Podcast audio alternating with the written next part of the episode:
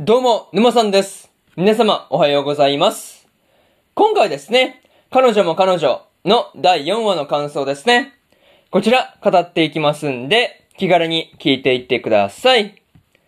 というわけで、早速ですね、感想の方、入っていこうと思うわけですが、まずは、一つ目ですね。先の説得というところで、まあ、さきがですね、家に戻ってくるように、直哉と渚がですね、まあ、こう説得していたわけなんですが、結果としてね、無事にさきが戻ってきたっていうのは何よりの結果だったなという感じでした。まあ、とはいえですね、こう、さきが渚に負けている部分の中でもね、こう、まあ、結構そういうところ列挙していたわけなんですが、まあ、結構ね、その、まあ、おっぱいをね、こう強調してくるっていうところがね、なかなか笑ってしまったなというところですよね。そう。なかなかね、そう、まあ、胸の大きさはまあ、比べても仕方がないよねっていう気はするんだけどね。うん、まあでも結構、先としては気にはなるという話ですよね。そう。なかなかそういうところが難しいなって思いながら見てました。うん。またね、こう、なぎさも、さきもですね、直哉に対して何かこう、してあげたいことはですね、まあこう、今回でですね、まあ今回の騒動で、こう、まあ直哉に対して伝わったっていうことをを考えればですね、こう、三人の理解も進ん、三人の理解もこう進んだっていう感じで、まあ、それに関しては良かったのかなっていうことをね、思ったりしました。まあね、こう、まあ、なぎさもさきもですね、してあげたいことがあるんだっていうのが、直哉に伝わったので、まあ、これを、まあ、なんて言うんだろうね、これを、なんていうの、通じてって言ったらいいのかななんか、そういうことで、まあこう、関係がですね、もっとこう、良くなるように進んでいけばいいなっていうことは思ったりしました。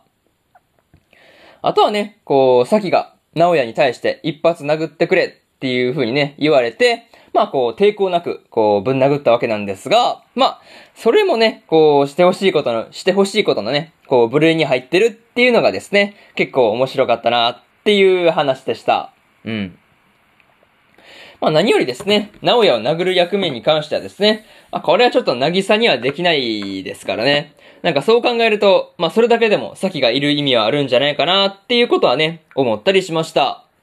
そういうところで、まず一つ目の感想である、先の説得というところ終わっておきます。で、次、二つ目ですね。一緒にゲームをというところで、さきとなぎさがですね、親睦を深めるために一緒にゲームをしていたわけなんですが、まあ、なぎさのね、記念すべきワンキルがですね、まあ、さきだったっていうのがですね、いや、なかなか面白くてですね、結構笑ってしまったなっていうところでした。まあ、にしてもね、こう、なぎさはですね、さきに比べれば全然こうゲームが下手だったわけなんですが、まあ、そこでね、こう怒ることなくですね、介護プレイヤーむしろ燃えるっていう、こう、さきはですね、なかなかすごいなっていうことを思ったりしました。まあ、普通怒ってますからね。そう。なんでそんなこともできないんだっていう感じで結構怒ってそうな感じなんですが、全然そういうこともなく、ね、そういうことが言えたんだっていうところはすごいなって思ったよという話ですね。うん。またですね、さっきとなぎさがですね、二人でゲームをしているときに、いや、なかなかね、こう、本当にすぐに死んでしまうなぎさをですね、こう、なんかこう、見ているうちに逆に楽しくなってくる節はあったな、というところですね。そう。なんか次はどうやられるんだろうとかね、なんかそういうことを思いながら見てたな、っていう感じでした。うん。あとはね、今回、さっきと一緒にやったゲームをですね、なぎさは1000時間ぐらいやっていたっていうことを言ってたんですが、まあ、前回の回想でメガネをかけていたっていうことと合わせると、まあ、こう、高校に来る前ですね。まあ、要は中学の頃はゲームばかりやっていたのかなとかね、そういうことを思ったりしました。まあ、その辺はね、まだまだわからないんですが、まあね、うん、話が進む中で分かっていけばいいなっていうことを思ってます。うん。そういうところで、二つ目の感想である、一緒にゲームをというところ終わっておきます。で、次、三つ目ですね。二股と見バレというところで、理科がですね、こう、直哉たちの二股のことに気づいたわけなんですが、まあ、理科自身はですね、人気配信者のミリカであるっていうことがバレて、おあいこになるっていうね、なかなかそういうところが面白かったなっていう話ですね。そう。まあ、にしてもね、こう、直哉がですね、二股はしてもエッチなことはしないっていう風に言った時点でですね、まあこう、二股してるっていうことを、まあ実質的に認めちゃってるっていうところが、ところがですね、結構面白くて笑っちゃったなっていう感じでした。まああとはね、こう、二股がバレた状況下で、こう、理科がですね、まあミリカであるっていうことに気づいたなぎさはですね、なかなかすごいなっていうことを思ったりしました。なかなかよく気づいたなっていう感じですよね。そう。まあ見てる側としてはね、すぐ気づいたと思うんですけど、まあ、こう、まあサムネのね、制服の件とかが全部こう繋がって、こう、まあ、まあ理科がミリカであるっていう情報になまあね、こう、なんていうの、み、なんかこう結論に至ったのかなっていうところっすよね。そう。なんとなくそういうところで、あー、なんかすごい、なぎさの観察力というか、なんかそういうところすごいなっていう風なことはね、思ったりしました。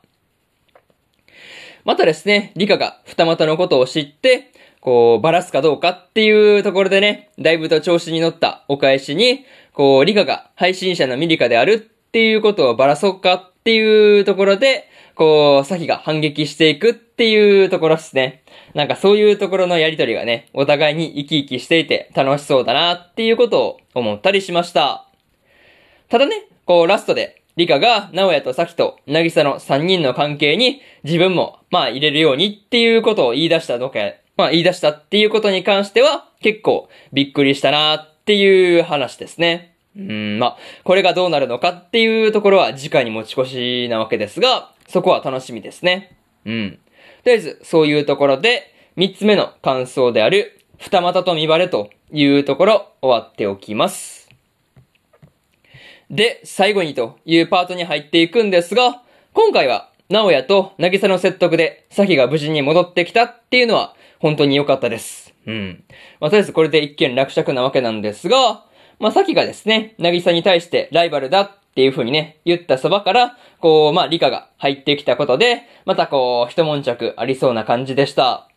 まあ、そんな理科のことをですね、サキがこう、だいぶとね、悪い巨乳っていうことをね、まあ、言っていたわけなんですが、まあその悪い巨乳がね、パワーワードすぎてですね、笑いが止まらなかったなっていう感じですね。そう。巨乳にいいも悪いもあるのかっていうところっすよね。そう。まあ、とりあえずね、こう、次回で理科を加えて、こう、二股から三股にね、こう、グレードアップするのか、そこにね、注目しておこうと思ってるという話で、今回の彼女も彼女の第4話の感想ですね。こちら、終わっておきます。で、今までにもですね、第1話から第3話の感想をですね、えー、過去の放送で喋ってますんで、よかったら、過去の放送もね、聞いてみてくださいという話です。うん。っていうのと、あとはそうだな。今日は他にも2本更新しておりまして、エデンズゼロの第15話の感想と、大の大冒険の第41話の感想ですね。この2本更新してますんで、よかったらこっちの日本もね、聞いてみてくださいという話と、明日ですね、明日は3本更新するんですが、精霊幻想記の第3話の感想と、ピーチボーイリバーサイドの第4話の感想、そしてですね、僕たちのリメイクの第4話の感想ですね。この3本、1、2、3と更新しますんで、よかったら明日もですね、ラジオの方聞きに来てください。というわけで終わっておきます。以上、沼さんでした。それでは次回の放送でお会いしましょう。それじゃあまたねバイバイ